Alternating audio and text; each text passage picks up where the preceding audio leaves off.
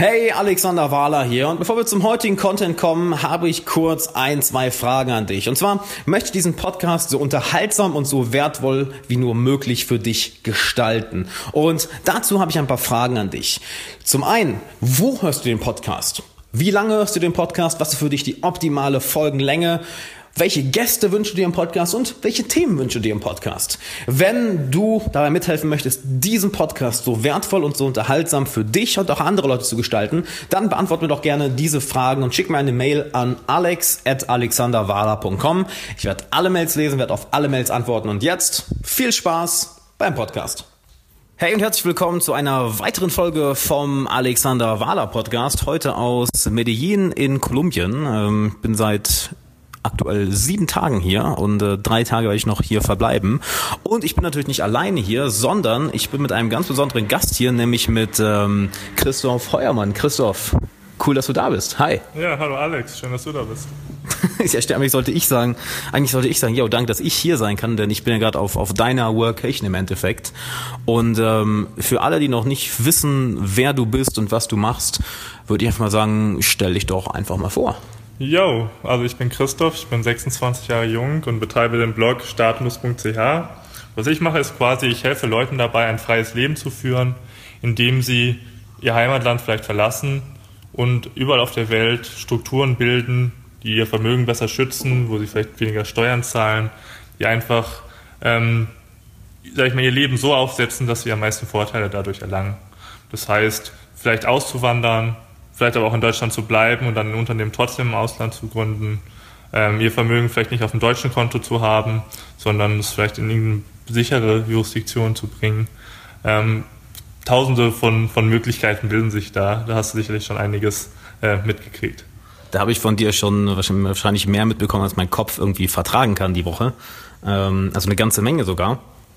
Und worauf ich zuallererst gerne mal eingehen würde, ist äh, etwas, was du die Woche häufig erwähnt hast, und zwar deine Flaggentheorie. Was genau ist denn die Flaggentheorie? Ja, die Flaggentheorie ist, ist äh, ein sehr interessantes Konzept. Das habe ich nicht erfunden. Ähm, das gibt es schon seit einigen Jahrzehnten. Das heißt, die Flaggentheorie sagt einfach das äh, Mantra aus, du sollst einfach dorthin gehen, wo du am besten behandelt wirst. Ja? Und in einigen Aspekten des Lebens wirst du zum Beispiel jetzt auch in Deutschland sicherlich ganz gut behandelt, aber in anderen vielleicht nicht. Wenn du Unternehmer bist, hast du schon sehr viel Steuern, ähm, kannst da vielleicht trotzdem noch ganz gute Lebensqualität in Deutschland auch haben. Jetzt sagt eben die Flaggentheorie, du musst nicht alles in einem Land haben, du kannst je nach Aspekt des Lebens, der dir wichtig ist, eben das auch in einem anderen Land machen.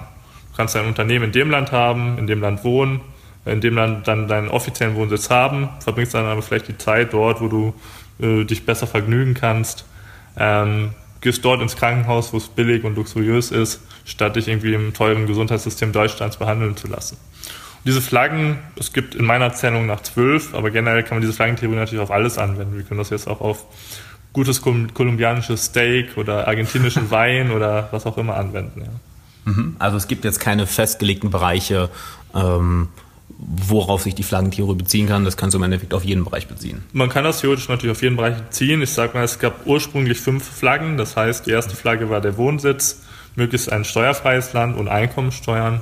Es gab die Flagge des Unternehmenssitzes, also ein möglichst körperschaftssteuerfreies Land. Es gab die Flagge des Spielplatzes, also einfach ein Land, in dem man sich wohlfühlt, wo man, sage ich mal, die meiste Zeit verbringt. Die Flagge der Staatsbürgerschaft, also etwa ein Staatsbürger eines Landes, wo man nicht besteuert wird nach Staatsbürgerschaft, wie zum Beispiel in den USA, mhm. äh, und wo man eben eine möglichst große Reisefreiheit genießt und vielleicht auch ein möglichst großes Ansehen genießt. Und dann noch die Flagge des Bankkontos, äh, der Investments, die möglichst in Ländern sind, wo keine Kapitalsteuern anfallen. Mhm. Wo wir im Endeffekt heutzutage meines Gefühls nach, jetzt nachdem ich eine Woche mit dir Zeit verbracht habe, äh, wirklich unendlich Möglichkeiten haben. Die Welt wird immer globaler, ähm, es ist leichter von einem Land ins andere zu kommen. Was würdest du denn jemandem raten, der sich noch nie damit beschäftigt hat, wo er anfangen sollte, um da mal einen Überblick zu bekommen, welche Länder kommen denn für mich in Frage, worum muss ich mich überhaupt kümmern, welche verschiedenen Flaggen gibt mhm. es für mich, etc. Ja, ich glaube, es ist ganz wichtig, dass jeder erstmal ähm, sich klar werden sollte, was seine eigenen Wünsche sind, Präferenzen sind, wo er gerne vielleicht lebt, leben möchte. Ähm, es ist sicherlich erstmal überhaupt nötig, ähm, vielleicht mal nicht nur nach Thailand in den Urlaub zu fliegen, sondern vielleicht mal nach Thailand zu fliegen und zwei Wochen dann auch von dort zu probieren zu arbeiten. Weil viele Leute sind es anscheinend gewöhnt, in irgendwelchen Großraumbüros zu arbeiten. Wenn sie dann auf eigene Faust arbeiten müssen, ähm, dann kriegen sie es gar nicht so wirklich hin. Ne? Mhm. Das heißt, man sollte erstmal vielleicht ein bisschen von der Welt auch sehen und so ein bisschen auskundschaften. Da könnte es mir vielleicht gefallen.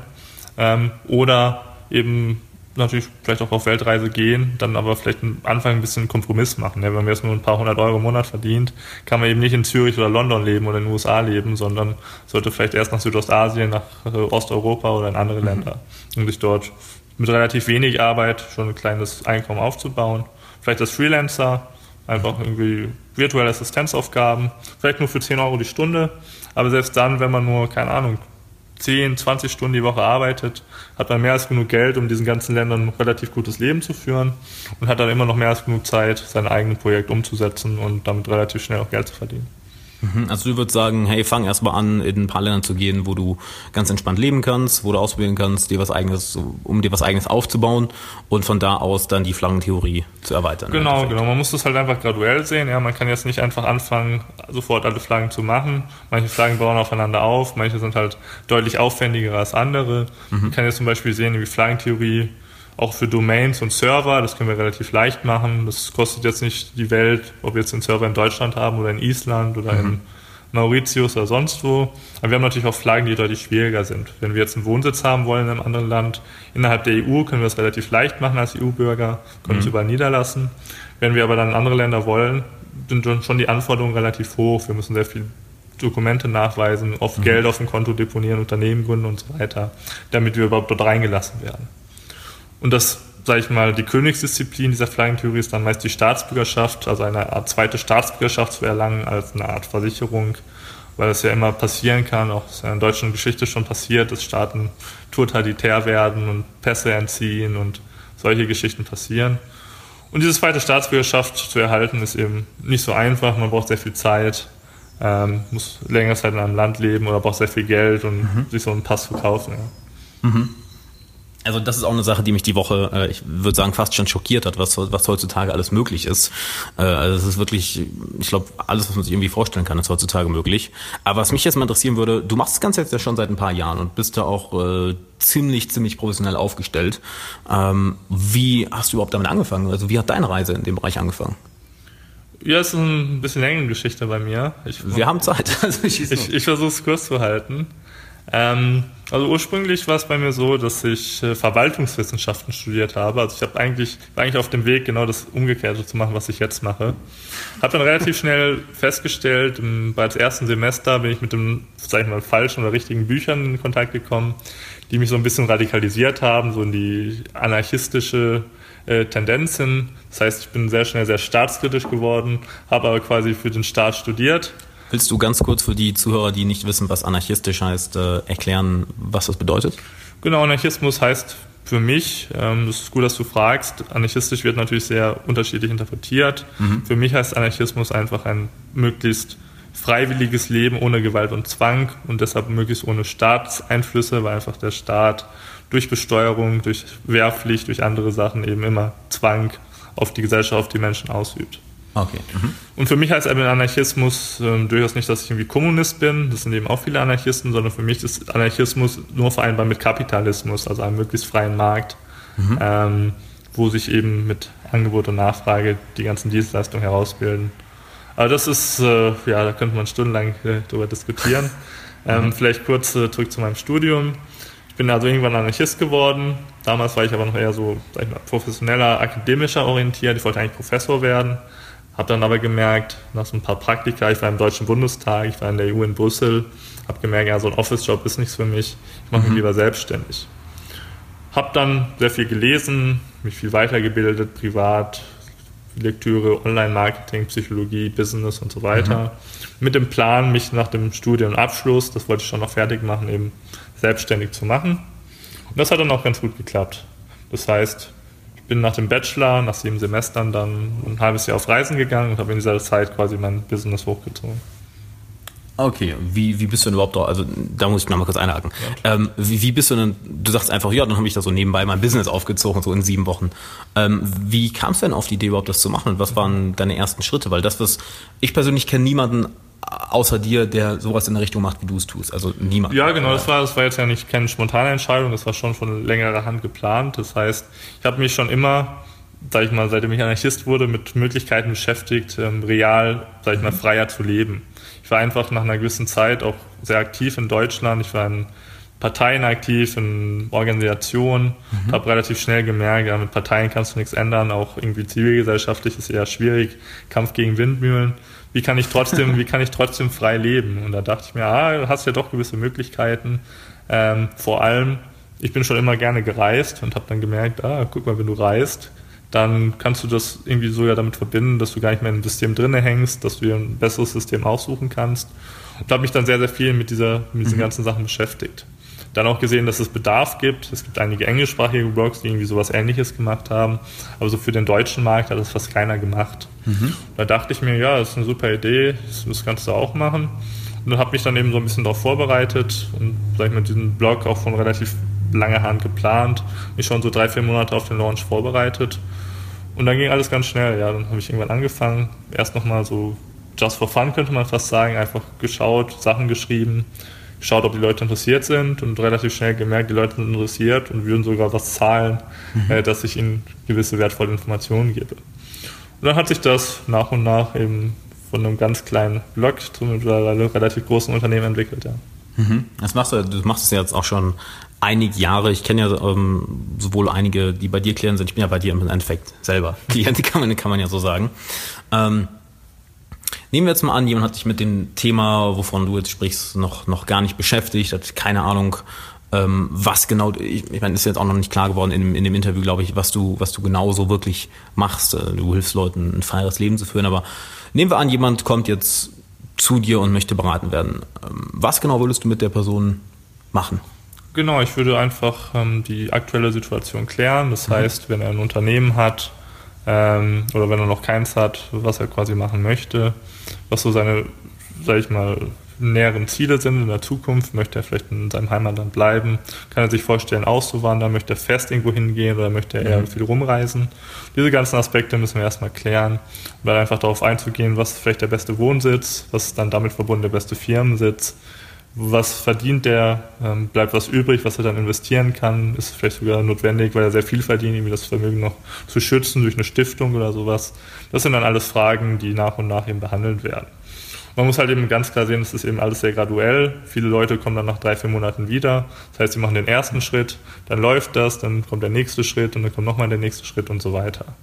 Ich habe halt einfach gesagt, ähm, ich habe so eine Art quasi neuen Markt eröffnet.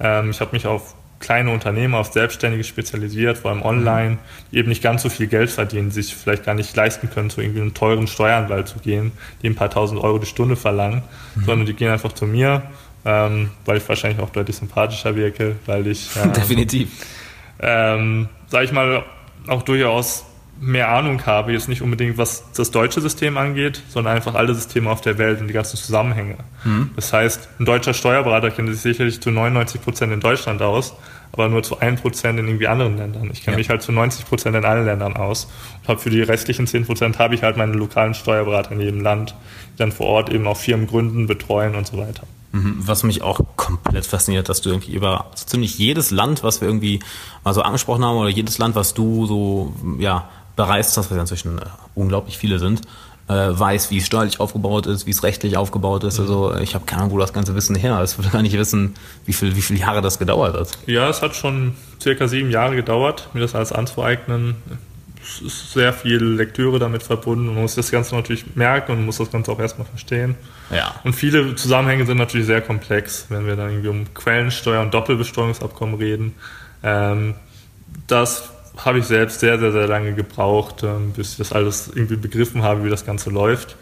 Ähm, ist aber auch super spannend, ja. Also mir gefallen gerade die Kunden sehr gut, die ein bisschen mehr Geld verdienen, wo es ein bisschen mhm. komplizierter ist, wo man dann vielleicht auch, sag ich mal, mehrgliedrige Strukturen bauen muss, das Unternehmen dort, dann Tochterunternehmen, noch eine Tochterunternehmen, Holding dort.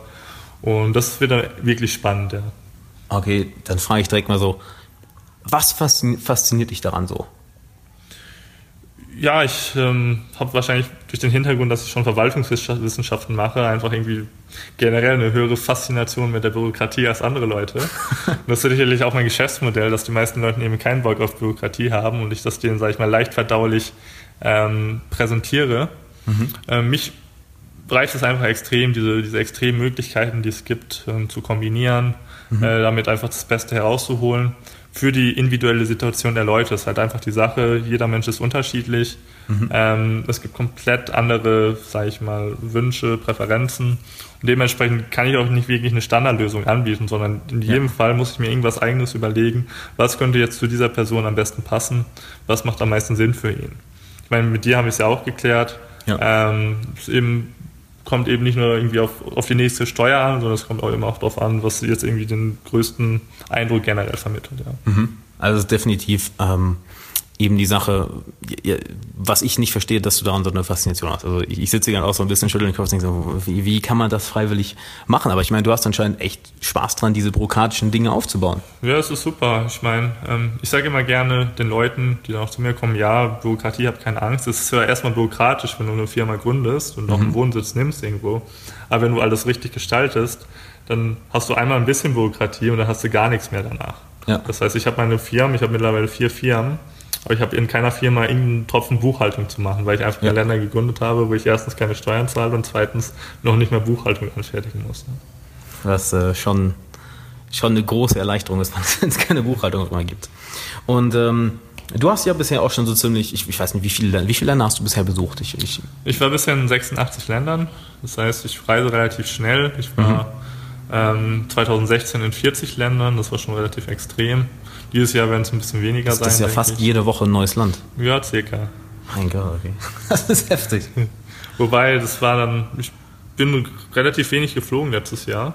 Mhm. War dann oft viel über Land unterwegs, gerade in Europa, so der gesamte Balkan, mhm. viele kleinere Staaten. Das läppert sich schon relativ schnell und in manchen Ländern bist du auch in einer Woche durch, da kannst du gar nicht irgendwie länger mhm. als eine Woche bleiben und das ja langweilig wird, irgendwie im Kosovo oder Mazedonien oder so, ja. Was, äh, du hast ja auch mal gesagt, dass dein Ziel ist, glaube ich, bis 30 oder bis, bis ich weiß nicht wie viele Jahren alle Länder der Welt äh, gesehen oder bereist zu haben, richtig? Ja, bis ich 35 bin. 30 wäre etwas mutig, ähm, könnte ich auch schaffen. Aber das wäre dann einfach nur von Flughafen zu Flughafen hopsen und da möchte ich auch nicht wirklich. Was natürlich auch so ein bisschen auf die Qualität ankommt. Ich möchte jetzt nicht nur stumpf Länder sammeln, sondern ja, natürlich klar. auch so ein bisschen, bisschen die Länder erleben und, und dort Leute kennenlernen mhm. und einfach Verbindungen in diese Länder schaffen. Es ist durchaus noch ein Ziel. Ob ich das durchziehe, weiß ich nicht, aber es könnte es relativ easy schaffen. Wir sind 35. Mittlerweile, ich sage mal, am Anfang war das mein Ziel, so viel zu sehen wie möglich. Mittlerweile, wo mein Business gut läuft, kommen halt einfach ganz andere Projekte in den Vordergrund. Du, mhm. du, du siehst einfach jeden Tag, was für neue Möglichkeiten sich eröffnen. Bis dann in dem Land, da siehst du, oh, guck mal, da kannst du irgendwie eine Insel für 100.000 Dollar kaufen. Das ist da so ein Projekt, was ich vielleicht bald angehen werde. Dann hast du dort irgendwie eine günstige Immobilie, die du vielleicht kaufen willst und tausende von neuen Möglichkeiten, auch von neuen Projekten eröffnen sich und verlagert einfach den Fokus ein bisschen mehr zu Arbeit, zu ruhigerem Reisen mhm. und diesen ganzen Geschichten. Finde ich interessant von dir zu hören, ruhigeres Reisen, wo wir heute Mittag noch davon gesprochen haben, dass du irgendwie alle jetzt, denn, wo bist du jetzt nächste Woche, hast du gesagt, äh, nicht, nicht Panama, sondern in Ecuador bin ich. Ecuador auch irgendwie vier Tage oder so. Ja, genau. Also bei mir ist es eigentlich so, bereits wenn ich zwei Tage irgendwo bin, sag ich mal, der zweite Tag ist immer schon erholend für mich und dann kann ich gleich weiterreisen. Das heißt, mehr als zwei Wochen in einem Ort kann ich eigentlich nicht aushalten. Da zieht es mich Wirklich? sofort weg. Ja. Okay. Und das hatte ich, glaube ich, auch in den letzten, das letzte Mal, wo ich zwei Wochen in einem Ort hatte, war letztes Jahr im September in den USA. Und selbst dort hatte ich mein Auto und bin die ganze Zeit durch Florida gecruised, ja. Okay. Was, was reizt dich denn so? Also ich meine, klar, ich, ich reise auch gerne, nur ich reise ja nicht annähernd so viel wie du. Ich bin ja dann meistens irgendwie zwei, drei, vier Wochen an einem Ort, um auch mal wirklich äh, ja, die Leute ein bisschen mehr kennenzulernen.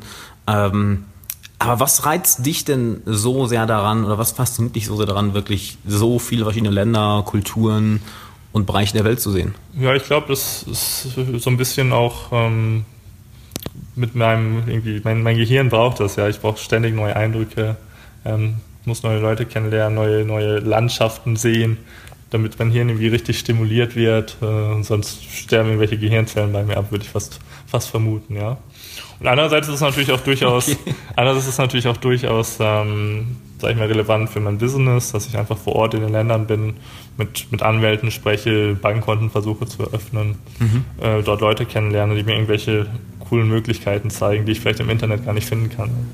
Okay, also du ziehst, äh, du reist nicht nur zum, zum Spaß in die ganzen Länder, sondern wirklich, um dadurch dein Wissen und auch dein Business zu genau, erweitern. Genau. Also ich reise natürlich schon auch aus Spaß. Mhm. Ähm, also ich fahre jetzt nicht irgendwie in Länder, wo ich, wo ich überhaupt nicht hin möchte, irgendwie nach Saudi-Arabien oder sowas, mhm. nur weil es dort irgendwie steuerfrei ist, weil die so viel Öl haben.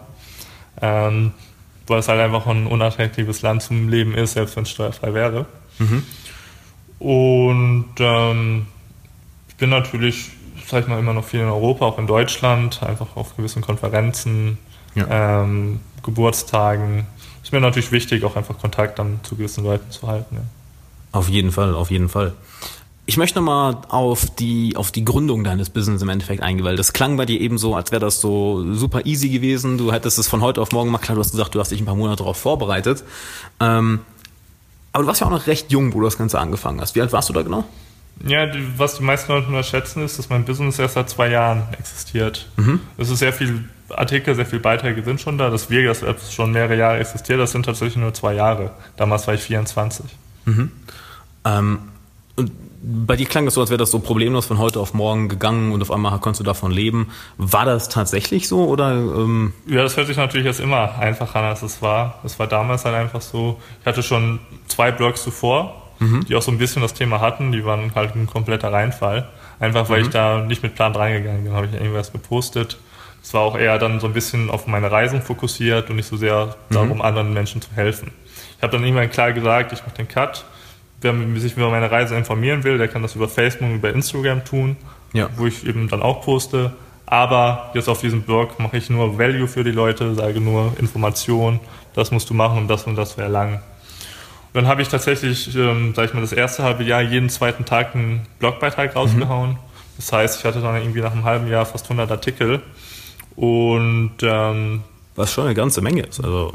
Und vor allem sehr lange Artikel, weil ich eben sehr lange Artikel schreibe, die auch sehr gut bei Google ranken. Und mhm. habe mir dadurch eben relativ schnell eine Anhängerschaft aufgebaut. Mhm. Habe viele Interviews gemacht. Ähm, ich habe natürlich ein relativ kontroverses Thema.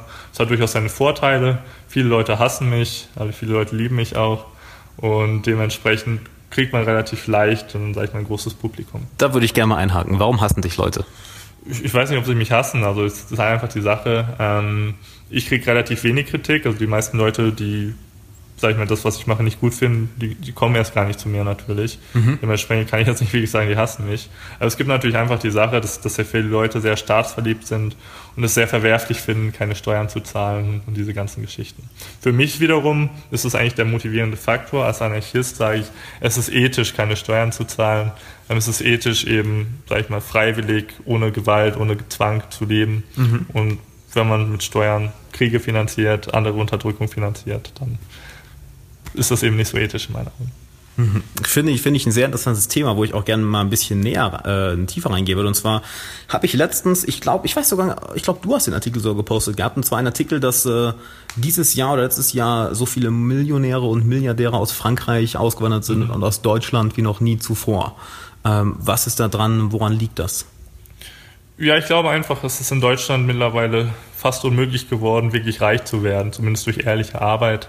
Das heißt, ähm, es wird einem so viel weggenommen und dann, sage ich mal, noch, noch sehr viel andere Art von Willkür betrieben, dass es sehr, sehr schwierig ist, ähm, in Deutschland wirklich ein großes Vermögen aufzubauen. Man kann immer noch in Deutschland gut leben, aber so wirklich, sage ich mal, Millionär zu werden, wird, wird zunehmend schwieriger. Und deshalb verlassen eben viele junge, gut ausgebildete Unternehmer das Land, was einfach in vielen anderen Ländern, obwohl die deutlich ärmer sind, trotzdem deutlich bessere Bedingungen bieten.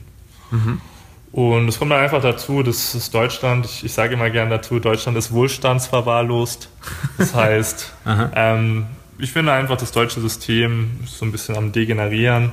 Ähm, man lebt noch so ein bisschen vom, vom Wohlstand von 20, 30 Jahren. Mhm. Und viele der Probleme, die wir jetzt in Deutschland haben, kann eigentlich auch nur in einem wohlhabenden Land ähm, passieren, ja. Mhm. Also diese ganzen Sachen mit Klimaschutz, mit ähm, Genderpolitik, mit Flüchtlingen, das würde ja in so einem Land wie in irgendwelchen Entwicklungsländern gar nicht passieren, weil das halt einfach nicht reizvoll ist. Mhm. Dementsprechend glaube ich, viele der Probleme, die wir gerade in Deutschland zum Beispiel haben, sind einfach hausgemacht. Und ähm, das entwickelt sich in keine gute Richtung. Ich glaube, viele, gerade wohlhabende Leute merken das, die sind sehr mobil, mhm. die können auch ohne Probleme eben woanders auf der Welt leben. Das heißt ja nicht, Deutschland komplett zu verlassen, die sind dann halt eben nur noch ein halbes Jahr oder so in Deutschland. Mhm. Was im Endeffekt auch reicht, wenn es äh, warm ist und an Weihnachten genau. mal kurz im Endeffekt. Mhm. Genau. Genau, du sagst es schon, Thema Klima ist für viele Leute tatsächlich sehr wichtig. Mhm. Ähm, für mich, gerade in Deutschland, ist eben auch die Mentalität der, der Leute ein großer Faktor. Ich kann mich kaum länger als ein, zwei Wochen in Deutschland aufhalten, weil mir doch die, die sehr negative Grundstimmung so ein bisschen auf den Hals geht. Ja. Die sehr negative Grundstimmung, okay, das muss man erläutern, weil das empfinde ich gut. Ich habe vielleicht auch einen, auch einen anderen Freundeskreis, aber. Freundes. Es kommt natürlich extrem an, in, in, welcher, in welchem Umkreis du dich bewegst.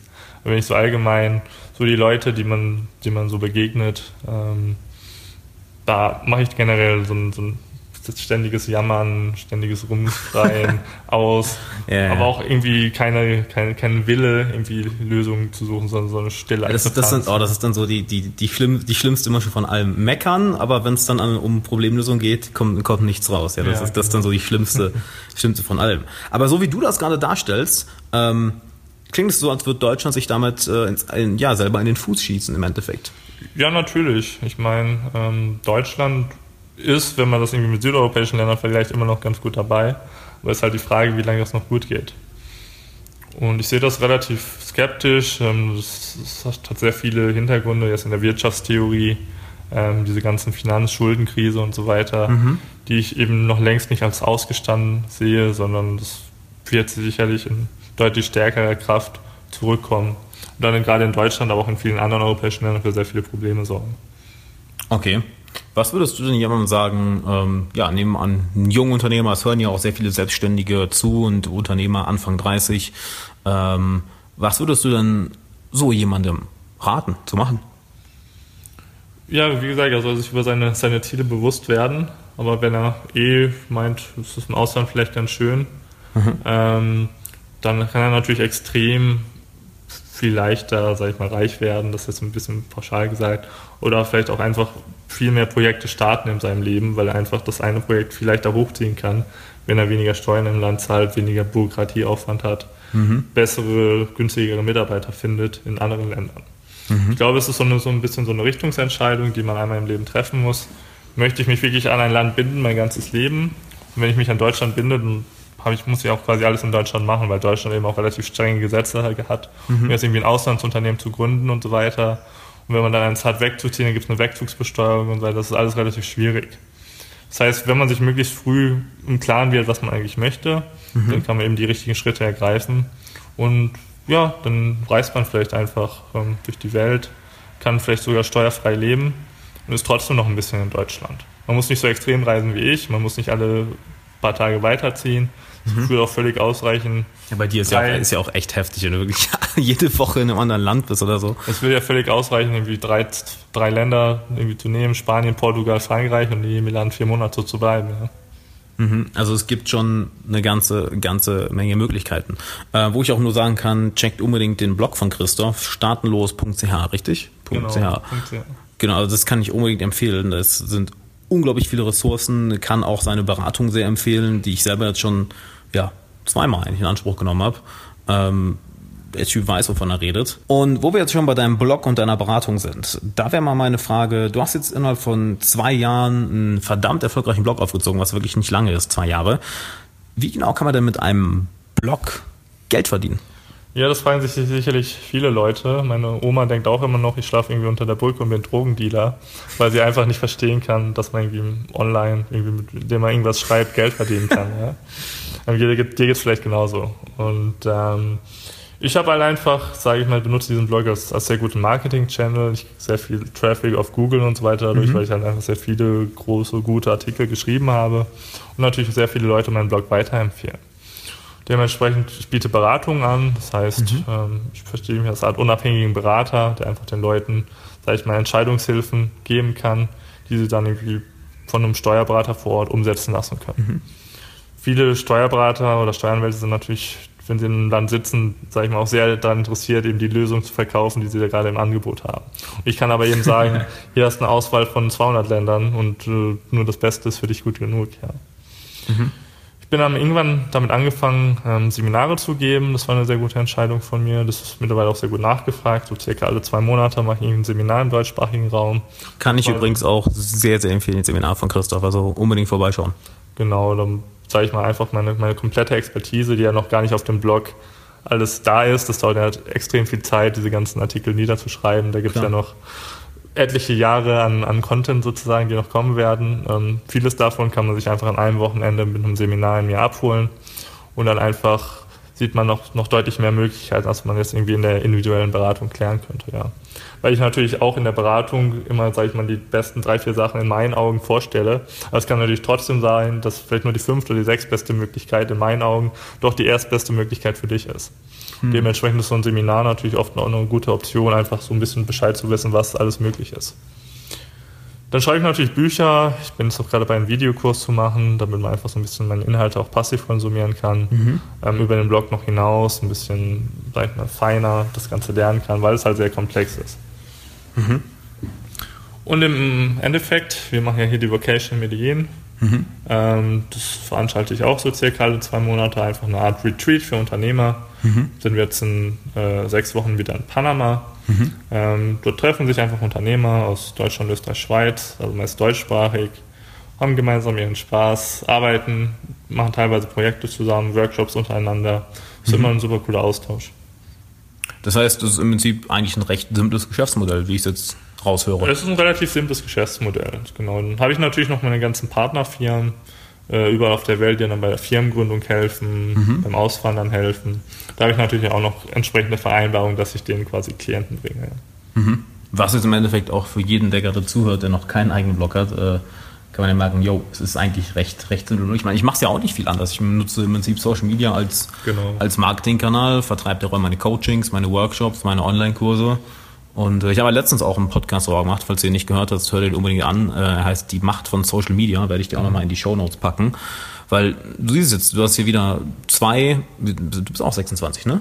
26 bin ich. Genau, so zwei 26-Jährige, die im Endeffekt äh, mit allein durchs Internet, durch einen Blog oder durch Social Media mit ihrer Expertise ein Business aufgebaut haben, was anderen Leuten hilft und gleichzeitig auch noch ein geiles Business ist. Ja, man darf halt nicht den Fehler machen, jetzt irgendwie einen, Blog zu schreiben ohne einen Plan. Also bei mir war es schon so ein bisschen geplant.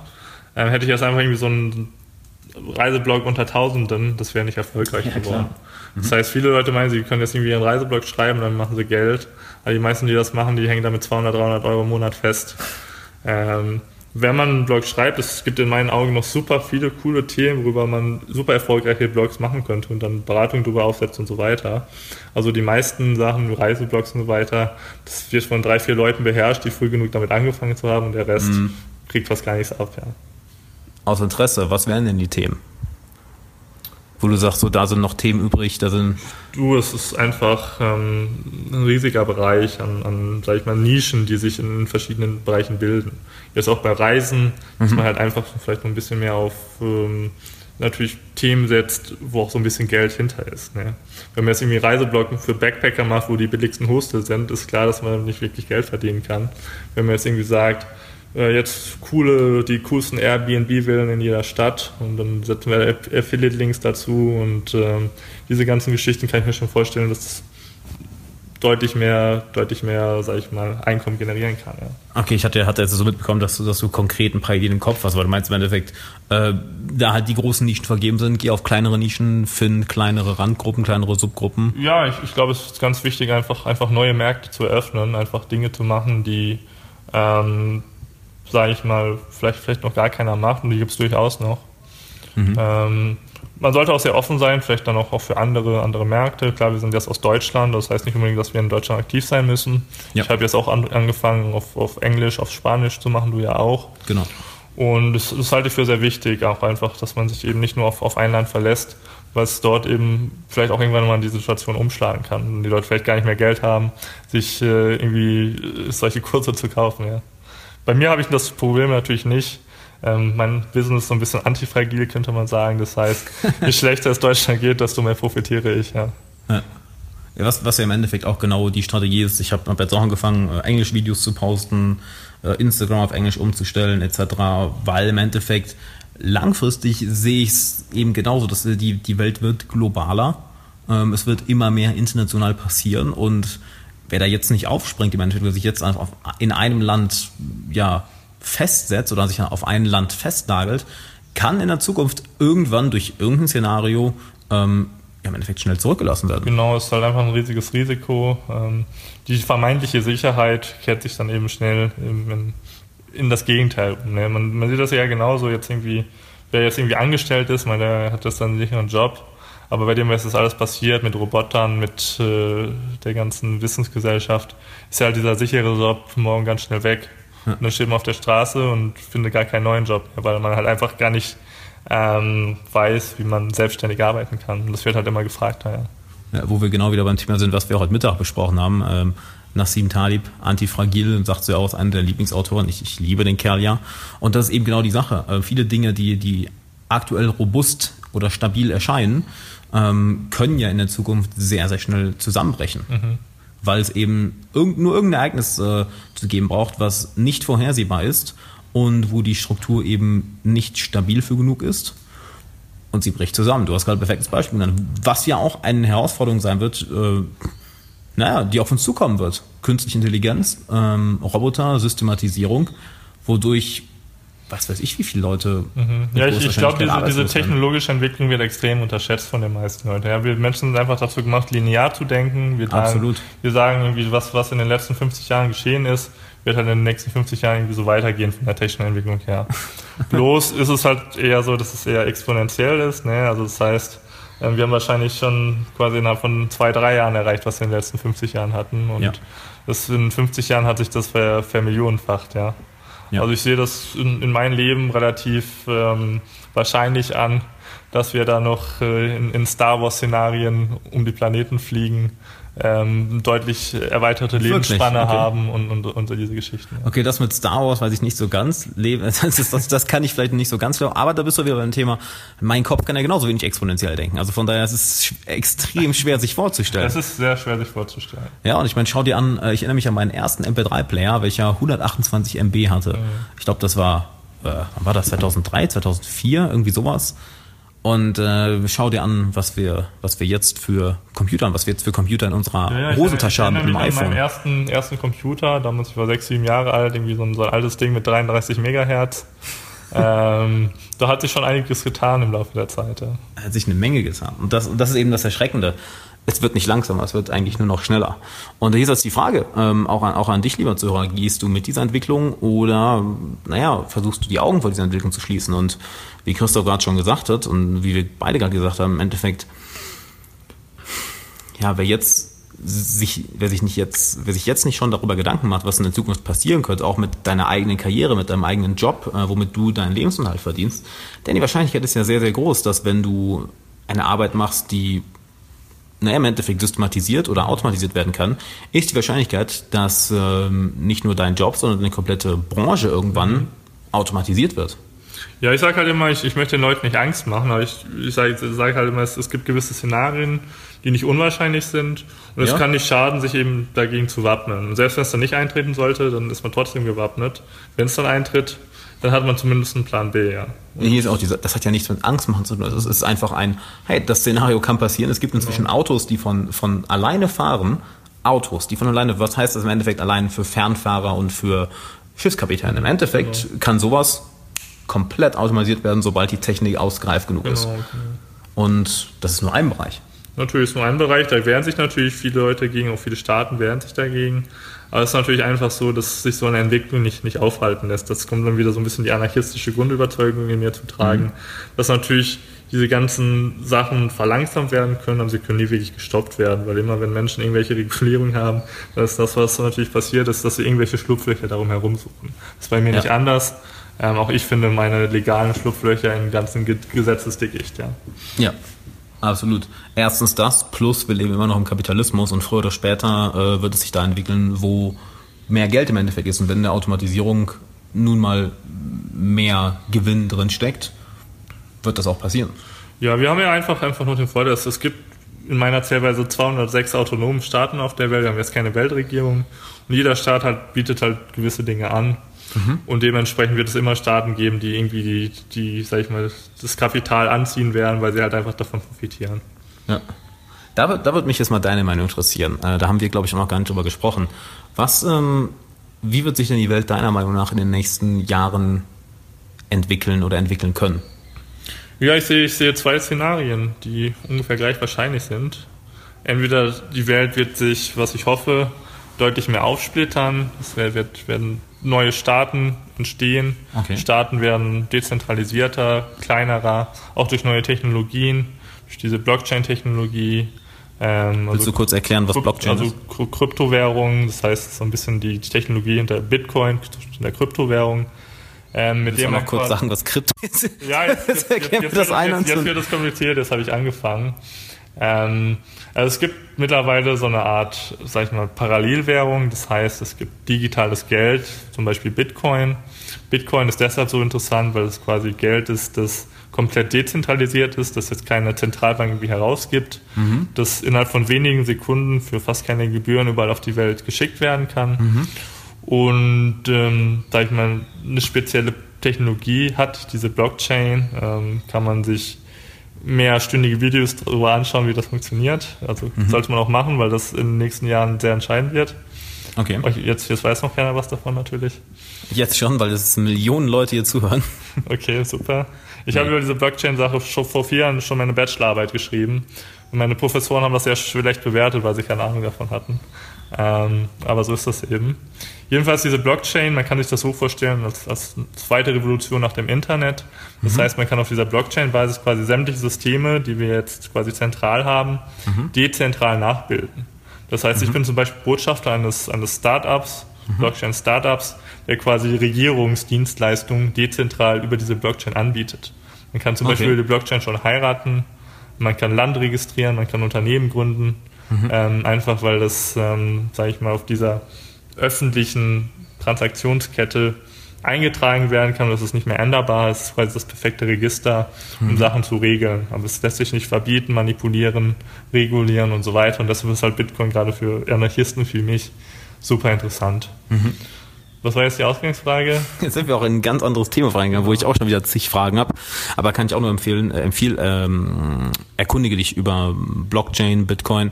Und die Ausgangsfrage war, was wird, wie wird sich denn die Welt deiner Meinung nach in den nächsten genau. Jahren, Jahrzehnten entwickeln? Denn du bist ja jemand, ich kenne glaube ich keinen, der so viel Ahnung von ja, Weltpolitik etc. hat. Genau, also wie, wie, wie, ich sagte, da sind wir abgeschweift. Ähm, entweder wird die Welt sich, was ich hoffe, zersplittern habe im Moment, ich bin sehr involviert in vielen Projekten, wo auch Leute denken, ah, ich gründe jetzt einfach meinen eigenen Staat, weil ich nicht mehr zufrieden bin, was diese ganzen Staaten machen. Mhm. Ich baue jetzt irgendwie eine, eine, Plattform auf offener See außerhalb der 200-Meilen-Zone, weil ich mir da einen eigenen Staat ausrufen kann.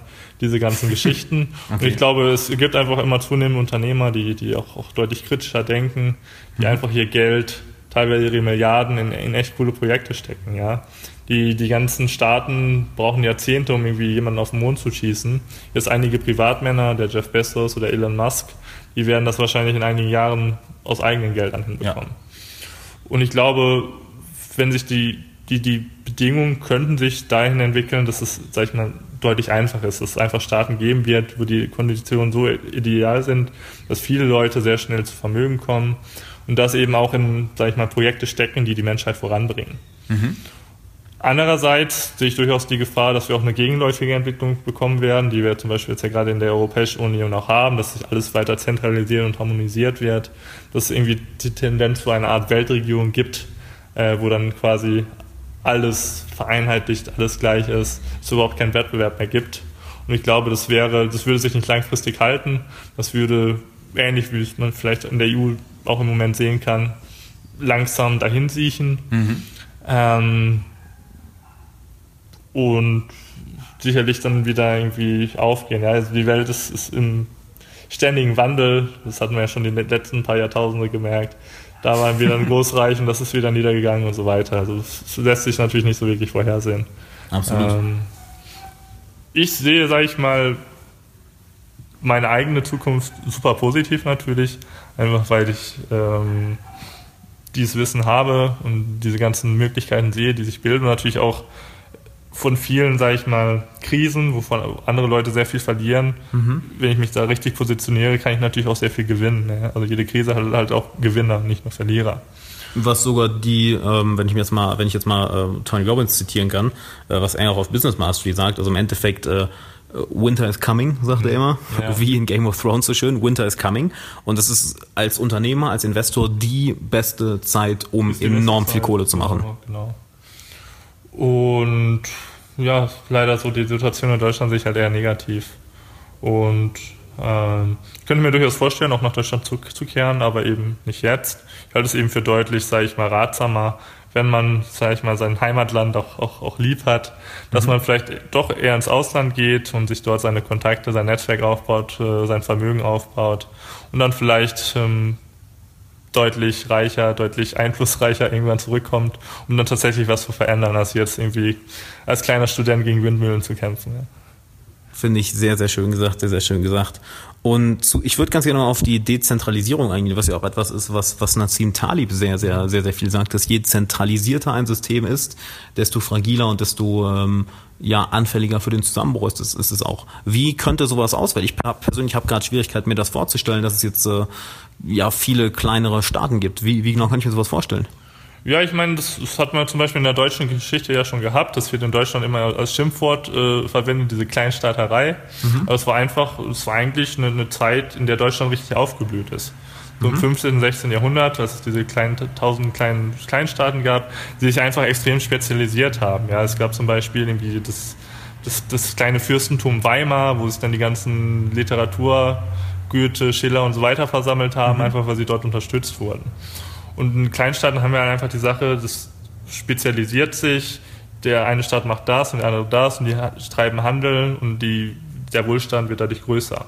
Viele Leute sagen jetzt in Kleinstaaten, ja, die, die machen dann alle Kriege gegeneinander und das mag vielleicht auch, auch stimmen, aber je kleiner ein Staat ist, ähm, desto weniger verheerend ist natürlich so ein Krieg, ja. Das heißt, ähm, wenn wir jetzt zwei, sag ich mal, irgendwie zwei Blöcke hätten da ein. Krieg kommt, der ist sehr verheerend wenn wir jetzt 10.000 Kleinstaaten haben und zwei dieser Kleinstaaten führen gegeneinander Krieg, dann ist das halt diese, der Ausmaß des Krieges extrem limitiert. Wahrscheinlich wäre es sogar so, dass quasi die gesamte Bevölkerung, bevor der Krieg ausbricht, einfach in den nächsten Kleinstaat abhaut, ja. was, was dann wirklich mal das Zitat, stell dir vor, es ist Krieg und keiner geht hin. Genau. Das wird genau. wirklich real. Das wird real. Ähm, viele Leute sagen natürlich, ja, diese Kleinstaaten, dann überall Grenzen und so weiter, aber das stimmt ja eigentlich gar nicht gerade, sag ich mal, vor 200, 300 Jahren war es üblich, ähm, es gab gar keine Reisepässe, ja. Mhm. Also jeder konnte eigentlich in jedes Land gehen, mhm. ähm, musste sich vielleicht irgendwann vor Ort registrieren, aber konnte dann bleiben. Diese Reisepässe sind quasi eine neumodische Erfindung seit dem Ersten Weltkrieg, um die Leute irgendwie zu kontrollieren, ja. Ich glaube, es ist durchaus eine Entwicklung, die ich hoffen würde, dass das, sag ich mal, mit der zunehmenden Mobilität ähm, einfach wieder der Fall ist, dass Leute, alle Leute sich auf der Welt freier bewegen können. Aber natürlich muss man dazu natürlich auch, sag ich mal, die, die Anreize richtig setzen. Mhm. Wenn jetzt ein Staat nur Sozialleistung verspricht für jeden und alle dann dahin gehen, dann ist es eben nicht so günstig. Absolut, absolut.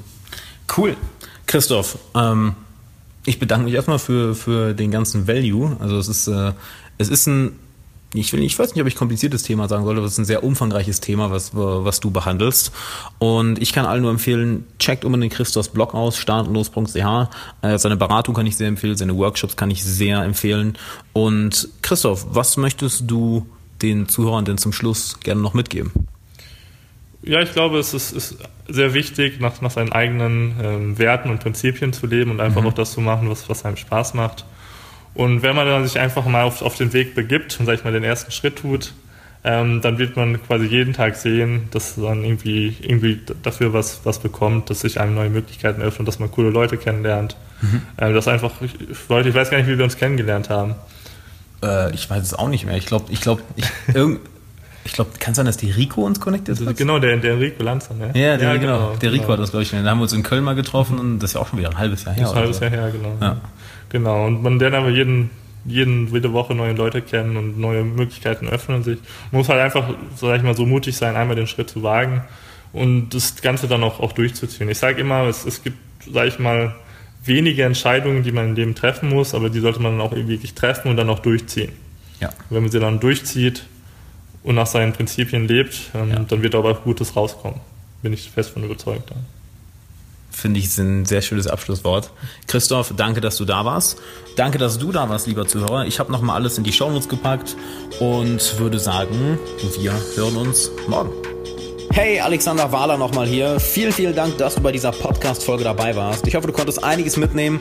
Und wenn du einen Freund kennst, der genauso viel daraus mitnehmen würde, dann teile diese Folge doch gerne mit ihm. Plus, lass gerne eine Bewertung und ein Abo für den Podcast da. Das hilft uns enorm. Und zum Schluss habe ich noch zwei Sachen für dich. Zum einen mein 90-minütiges kostenloses Online-Training, wo ich dir genau zeige, wie du es schaffst, jede Person sofort in deinen Band zu ziehen und dir deinen Traumfreundeskreis aufzubauen, ohne dabei nervös zu sein, dich verstellen zu müssen oder auf Dutzende Menschen zuzugehen. Klick dafür einfach auf den Link in der Beschreibung. Und wenn du eine Frage an mich hast, die ich in einem zukünftigen Podcast beantworten soll, dann schick mir doch gerne eine Mail an fragen.alexanderwala.com. Du findest die E-Mail-Adresse auch nochmal in den Shownotes, genauso wie den Link zum kostenlosen Online-Training. Dann bedanke ich mich nochmal, dass du dabei warst. Ich hoffe, du konntest einiges mitnehmen und bis zur nächsten Folge. Ciao.